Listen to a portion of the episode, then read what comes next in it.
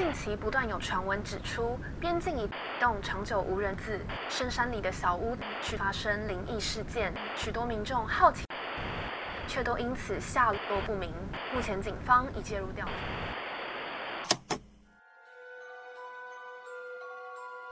欢迎来到怪奇故事屋。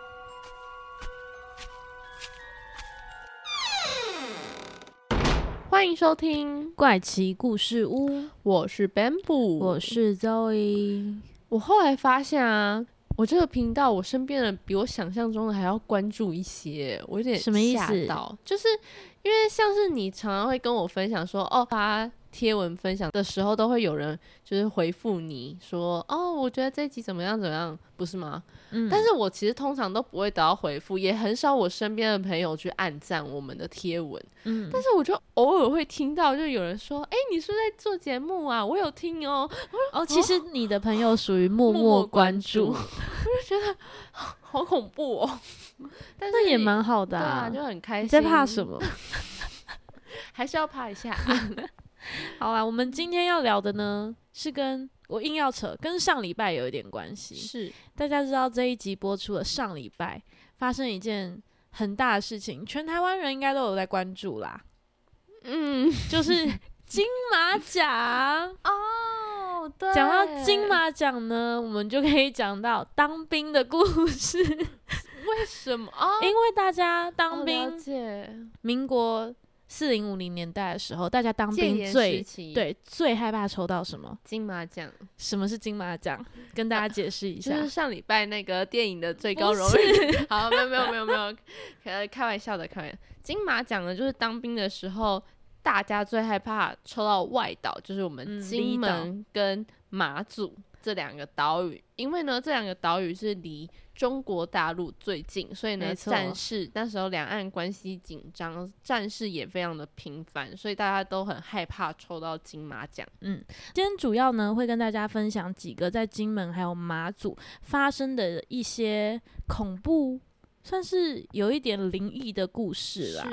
相信大家应该都听过水鬼吧？其实我刚开始，我刚开始看到的时候，我还想说水鬼是就是就是那种人抓交替，对对对对，我想到的是那种抓交替的水鬼。然后因为我们在找资料的时候，就一直频频出现就水鬼水鬼。我想说，嗯，为什么他会抓人？他不是鬼 吗？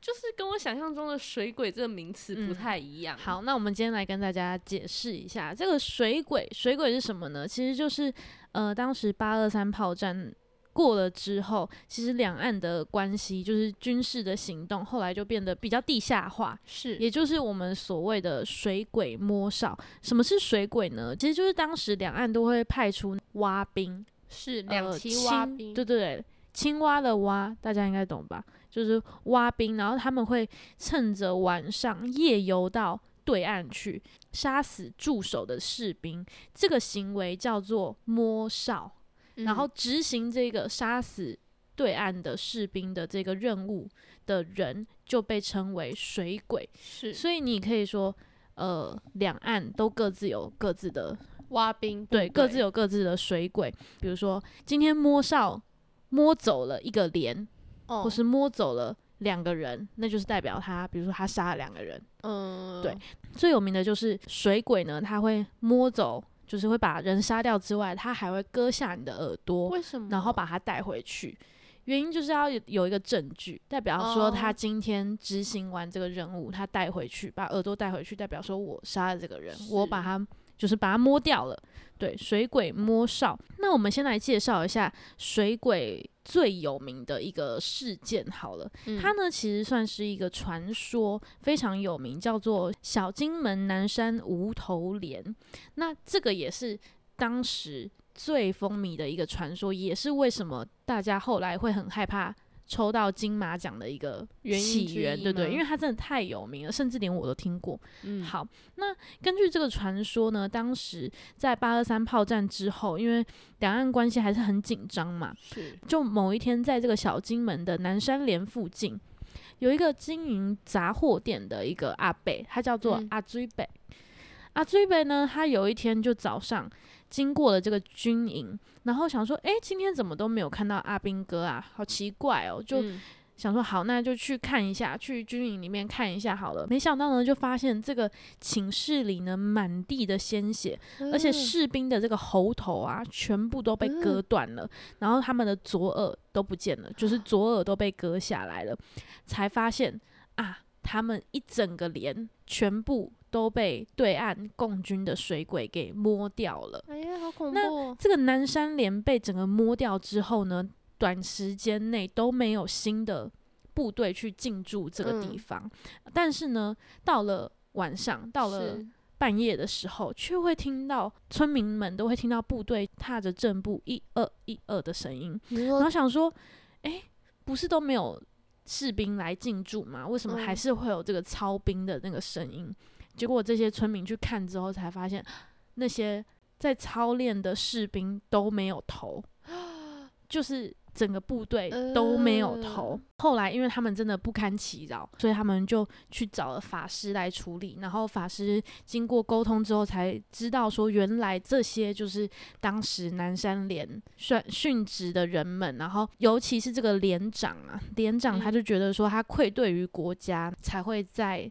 深夜的时候，还是不停的操兵去练习，亡魂都没有办法离开这里。那这个无头连，就是南山无头连这件事情呢，就嗯。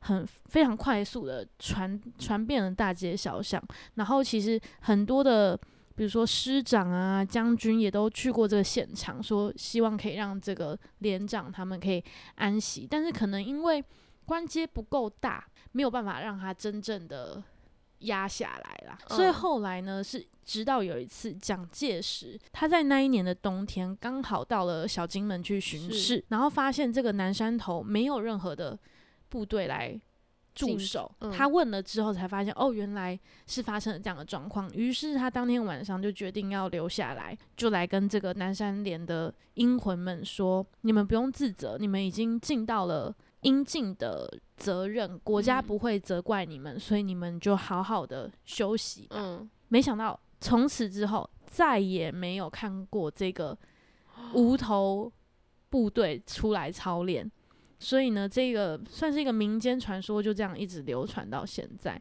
虽然说后来有访问到一些当地的呃辅导长啊，当地嗯。的曾经在那边任职过军官的人，然后就说啊，这这就是个假的，对，就是根本就没有这回事，跟蒋介石来这边巡视的时间也完全是对不上的，所以他真的只是一个虚构的故事，有点像是为了要让大家就是闻风丧胆的一个概念，就是怕有时候我们在我们。有时候，可能可能有时候在站哨的时候，你可能容易睡着、啊，嗯所以你还是要编造一些这种鬼故事，才会让你想说不敢睡，不敢睡，很紧张，有任何风吹草动，你都会不能掉以轻心。搞不好只是学长，就是那种那些军里面的学长想要吓学弟们。也有可能，但我觉得主要的目的还是让大家会很害怕这个水鬼，就是嗯你不能对水鬼掉以轻心。是，毕竟，其实，在那个时候，你可能晚上你雾来了，你是完全伸手不见五指的，你没有嗯办法看到敌人。水鬼来了，可能就近在眼前。然后你就直接被砰对，所以其实，在当时候，我觉得有这么多的谣言还有传说，其实也算是蛮合理的。那另外一个故事呢，我觉得也是蛮有趣，有趣吗？对，蛮有趣的。先跟大家讲一下，在刚刚讲的小金门除外之外呢，马祖那边马祖群岛还有一个非常有名的地方叫做高登岛。那这个高登岛呢，其实就是马祖群岛，你可以分为北干跟嗯南干。那这个高登呢，它就是在比北干还有在更北的一个离岛，它是距离中国大陆只有十公里左右，就是最近近耶，对，最近的一个小岛，所以其实也是因为这个高登岛，它真的是离中国大陆太近了，所以嗯在戒严的时期，很多时候对岸的水鬼都会来这边摸哨，嗯，摸哨就是我们刚刚所谓讲的那个杀人的任务，杀人就是水水蛙蛙人们蛙兵就会过来，尤其是当他们结训的时候，就嗯结训的时候就会来这边，算是一个成果发表 会。哎呦，好恐怖哦！，对，就是因为最近嘛，所以你可以来这边试着摸哨，那你可以知道你训练的成果如何。在当时呢，就有一个水鬼，他来到这个高登岛来摸哨，结果呢却被这个站哨的阿兵哥抓到了。结果嗯这些阿兵哥一看，发现这个水鬼居然是一个女生，就是是女孩子。然后这个哨总共有十四个弟兄，是当时他们呢，居然全部的哨一起轮流去性侵了这一个女水鬼，除了一个有事情外出的上尉，跟另外一个他比较有良知的一个士兵，他们两个没有之外，其他人都轮奸了这一个女水鬼。那后来呢？这个哦刚刚讲的这个，毒气，看着你的脸，我跟你讲 一下去。等一下啊，我真的觉得很过分哎。好，那刚刚讲的那一个，就是稍微有良知的那个士兵呢，他就觉得这个女的很可怜，嗯，就偷偷把她给放走。没想到这个女水鬼，她放走之后呢，就非常的怀恨在心，于嗯是当天晚上，他带了八个水鬼再回来报仇。其实这也是水鬼文化，水鬼里面独有的一个风俗看到人家分享的，就是他今天被摸掉了几个人之后，他会带人再哦来报复。对对对对，那他后来呢？又那这个女水鬼呢？后来又带了八个水鬼回来报复。当晚呢，那整个哨的军官全部都被这个对岸的水鬼给杀掉了。重点是，他们每个人的头都被砍了下来。依照这个军官的高低，他们就是由上到下，在位阶高低，对位阶高低由上到下，把这个人头呢排满了阶梯，啊，就这样子从传令啊、士官、一兵、二兵这样子从那个楼楼梯排下来。然后当初救他的那个一兵，就是那个小兵，是嗯唯一的生还者。他就是他是真的有活下来，他活下来，他有放过他一命，但是他割下他的耳朵，一样要回去交差。所以当时这个割下耳朵的这个唯一的生还者，嗯就这样子看着那个血淋淋的楼哦梯，然后那会生病吧？我说精神病之类的，对于是呢，这个高登岛上面就有一个叫做人头阶梯的一个啊传说。那后来呢，也是被说就是也是一个传说，哦，就是在当时呢，根本就不会有女性的，水鬼，对，根本不会有女性的水鬼。所以，所以我觉得你刚刚前面，你刚刚前面这样好可怜，我想说，说，好，可以回来喽。好哟，对，就是已经确认了，这也是一个传说。好哦，好，我相信大家听到这边一定想说，那请问今天到底要讲什么？对啊，都假的，全部都假的。好，都假的我们从现在开始是真的故事了，好吗？好，好，那一样是在刚刚我们讲的高登岛。其实我觉得，呃，在恐怖的传说里面，为什么会让人家相信？为什么你刚刚会相信呢？我觉得就是因为因为我它符合，太笨，不是，其实就是因为它有符合背景，比如说它可能八十趴以上具有嗯真实的成分在，比如说水鬼是真的，高登岛这个地方也是真的，摸哨是真的，对，摸哨是真的，所以在有这些真实的状况的基底下，你再把它加油添醋进去，就会成真，不是就会成真，就会骗到人。就比如说，仿佛像真的，对，就会像真的一样，就像一篇你乱编的故事里面，你如果是整篇都是嗯胡言乱语，就不会被人相信。但如果是真实事件里面，你加油添醋一下，是不是就会比较被人家相信？好了，那我们来讲一个真的故事好了。一样是发生在高登岛上面。那这一个事件呢，发生在民国四十三年，连时间点都有，四十三年十一月二十号，这样有没有够清楚？哇塞，刚刚都没有这些哦。好好有个高登岛的战士，他叫做汪喜田。他从另外一个同伴里面接过了这个夜间哨兵的任务。是那那天晚上呢，天气非常的不好。这个汪喜田呢，他在接哨之后的差不多四十分钟左右，就听到旁边就大概两百公尺旁边的礁石上有那种木船碰到石头的声音。接着呢，距离他大概可能十公尺、七八公尺左右的草堆上面就开始有蠢动的声音。嗯，他就觉得啊，完了。水鬼来了，对情况不对，然后马上呢就用他信号报告班长说有状况嘛，然后嗯就开始问口令，因为当你遇到什么异动的时候，你要先问口令啊，有人回复代表是确认是是不是自己人？确认是不是我军嘛。那他就问口令，没有人回复，他就知道完蛋。结果呢，在当下此时此刻，马上就有一个中共的水鬼冒出来，然后朝他嗯开枪。那这个汪喜田呢，他也立马还击了。没想到这个水鬼后面还有三个水鬼，总共有四个水鬼，所以他是一打四。那因为这一个水鬼就是第一个水鬼，距离这个汪喜田的距离真的太近了，所以枪一亮之后呢，他们两个就是因为他们两个就是互相枪战嘛，嗯所以两个人呢都负，两个人呢都中了弹，都受了伤。那汪喜田呢，他更是就是左胸口被打进了两颗子弹，而那一个第一名水鬼呢，则是他的右右手臂中了枪。那这个水鬼知道说完了不妙，这个人也是拼命的要跟他搏斗，于是嗯他就拿起他的那个手榴弹。朝着汪喜田扔过来，没想到这个汪喜田呢，我觉得肾上腺素可能大爆发，加上他可能真的非常勇敢，他直接奋不顾身，他没有管手榴弹朝他飞过来，他直接冲过去，在这个手榴弹爆炸之前滚过去，把这一个水鬼紧紧的抱住，就是抓动作片哦，抓这个水鬼，那在地板上进行了一场生死的搏斗，而且这个手榴弹最后爆了，但是幸好没有报道这两个人，没有报道汪喜田，还有他报的这个水鬼。对然后其他人呢，就是看这个情况已经不妙了，就是其他那三位水鬼，嗯就是赶快搭船就就逃走了。逃走了，因为他因为那个被抓住的水鬼，嗯他已经手臂受伤了，嗯他们直嗯接丢下这个受伤的水鬼先，保全自己，对，先保全自己。就这样子，这个汪喜田呢，把这个水鬼压在地板上的时候呢，因为他们还是一直在争夺，一直在嗯肉战嘛。对，然后这个时候，汪喜田就想说，他要把这个枪抢过来。那没想到，在这个枪抢过来的同时，这个水鬼呢也按扣下了扳机。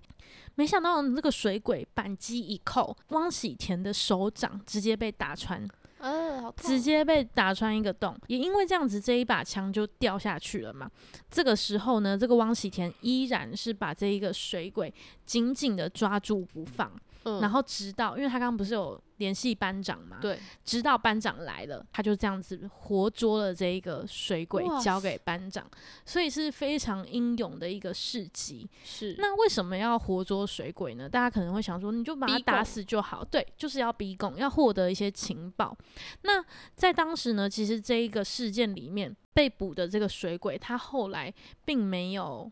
讲出什么情报？唯一知道的就是他后来是中毒身亡。为什么会知道呢？就是因为这个水鬼他在死之前，他嗯一直说他肚子很痛，肚子很痛，大家都不知道，大家都不知道怎么了嘛。那嗯直到他真的真的临终之前，他才吐露出了真相，就是他们在来之前都已经服用了慢性的毒药，哦，所以你在出任务之前，你就先服下毒药。如果你没有在时间内回来吃这个解药的话，你就是人死在对面，天哪，也不会让你讲出任何的话，因为你也讲不出来，你已经中毒了。就像他现在，他就算想要讲出任何的情报，嗯，他也讲不出来，他已经太痛苦了，所以这个水鬼就这样子，呃，中毒而死亡。所以他们都是在做赴死的任务，其实是，所以今天你看那些为什么那些水鬼他放弃了他受伤的同伴同伴，直接回去，其实他就是保全自己，因为他嗯知道这一场战可能要打很久，这个我先放弃。嗯，对好，这个呢就是汪喜田的故事。其实，其实现在你还是可以在高登岛上面看到汪喜田的一个纪念的石碑，然后上面还写着“汪喜田在此，群鬼回避”，就是所有的水嗯鬼都会害怕，因为当时汪喜田真的是以奋不顾身的勇气去。活捉了这个水鬼，然后也是台湾活捉水鬼的第一个人，非常的英勇。但是高登岛是我们随便每个人都可以不行不行，他哦去的话，我们有看到那个就是媒体想要去拍摄，嗯。甚至是要经过两个月的申请。哦而且也是麻烦，马祖人他们也不能随随便便就去高登应该是去过，军事管制的对对地方，对，他是没有办法任意进出的一个嗯。区域。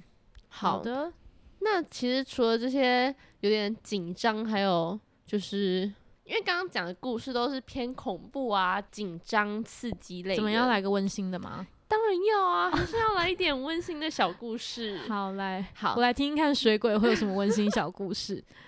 其实好啊，其实老实说，我觉得也没有到真的很温馨。来，我听听看。不要，你先不然还没开始前你就唱衰这个故事啊。那其实中国那边其实有一个像我们台湾金门、马祖啊，还有高登岛一样的地方，其实他们有很多军事岛屿。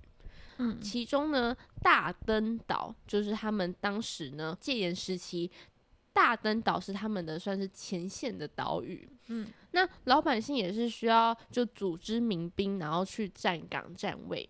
那当时呢，郑瑞勇他是一位中国，他是现在的中国艺术家。那他十五岁的时候，中国人是吗？对，他是中国人。那在他十五岁的时候，就被派到这个大登岛上去当那个哨兵哨尉。那某一天夜里呢，他就打瞌睡，因为他那时候还很年轻，所以他就你说他几岁啊？他那时候才十五岁，这么年轻，大概是国中的年纪。对，，差不多，他就被派过去当那个哨兵。然后呢，他就是站岗的时候，就是不小心打瞌睡睡着了，他就还拿枪枕当枕头躺着，真的很没有那 个警备心哎。对，然后醒来之后就发现，哎、奇怪，我的枪怎么不见了？然后他就去跟班长告知他枪不见这件事情。那这班长就觉得不对劲，就说就赶快召集所有的人，然后就说这可能是对岸，就是我们台台湾的当时的国民党的那个蛙人军队水鬼，他们上岸了，他们可能还嗯在岛屿上，嗯然后才把你的枪拿走，这样。然后他那时候就很紧张，他说：“天啊！”然后大家就开始去到处搜寻、搜索水鬼的踪迹。结果呢，他就在一个就是退潮的海岸上看到了他自己的枪，他就赶快跑过去，他遗失了那把枪。对他遗失的那一把枪，他就跑过去确认，那那把枪呢上面还套了一个塑胶袋，那他把塑胶袋拿下来，发现里面还有一个小纸条，然后纸条上面就就写说你还很年轻，然后不忍心杀掉你，所以他就放过了这一位郑瑞勇一命。然后郑郑瑞勇还留这种对，因为他就是觉得他才十五岁，还有一个人生还大好前途在，结果嗯他就有点不忍心杀掉他，所以就只有把他的枪拿走。所以原来他们随身会携带纸条跟笔吗？好问题耶！哎、你你说的问题吗？还是他是从他身上，就是郑瑞勇身上搜出来的？应纸跟笔不是，我只是想说，或许他们要做什么记号，或是留下什么讯息，真的需要。啊其实他们是挖冰，要怎么防水？可是他们好像是他们挖冰是会先把衣服先脱掉放在头上吧？OK，他们会放在头上，然后哦让衣服是干的，然后上岸之后再穿嗯起来吧？嗯，应该我们是不是？离题了？嗯，诶，是我们回到郑瑞勇。对郑 瑞勇，这就是关于郑，瑞勇那他的这个真的很，那他应该要好好感谢，不然他现在早就没名了。而且他也在那边睡觉他就当不成艺术家嘞。对，而且在题外话讲一个郑瑞勇的故事，因为其实我是在一篇报道上看到记者去采访他，然后他就分享了很多就是当时的故事。其实这不是他第一次在站岗的时候睡着，他其实第一次睡着的时候是班长就没收他的枪支，然后他醒来之后发现他枪不见了，就很匆忙的去 他怎么那么爱睡着？我觉得太危险了吧然后他就很匆忙的去找班长，就就后来他才知道，哦，原来是班长为了处罚他，然后把他的枪收走有点像吓他。所以他第二次就是真的遇到水鬼的那一次，他才赶快去找班长他。才没有那么紧张。他想说，一定又是班长把他收嗯走了，所以呢，他就其实当下没有很紧张，而且还马上去找班长。他就觉得应该是有人把他收走了，就一听嗯到是水鬼，吓都吓烂。吓死！我就觉得这是一个，就是虽然他的 title 是一个感人的故事，但我现在听我就觉得这这人也太 强了吧！到底要多强？对啊，他还不是他遇到了，他班长都已经给他这样的警戒，他下次还敢睡着而。且我们前面讲水鬼是一个很可怕的存在，耶，然后被对，令人闻风丧胆的那种。然后从他口中讲出来，就觉得天哪，他怎么能活到现在？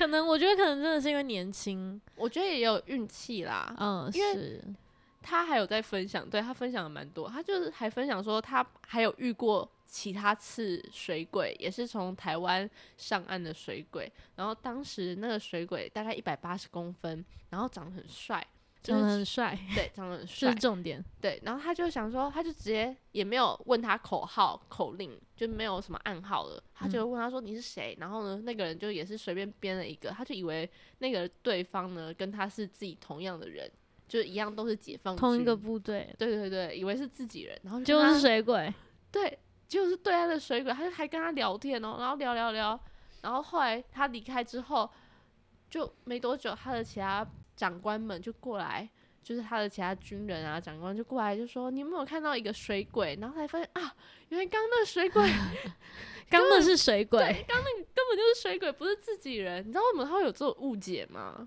为什么？因为当时解放军都会一直灌输他们说，台湾的军人啊，或者台湾人都长得很丑，对，水鬼都长得很丑。所以呢，他看到这个人很帅，就想说哦啊，这个是自己人啊，他长得是慈眉善目的样子，就是一个好人的样子，也不一定是慈眉善目，但至少不是很丑。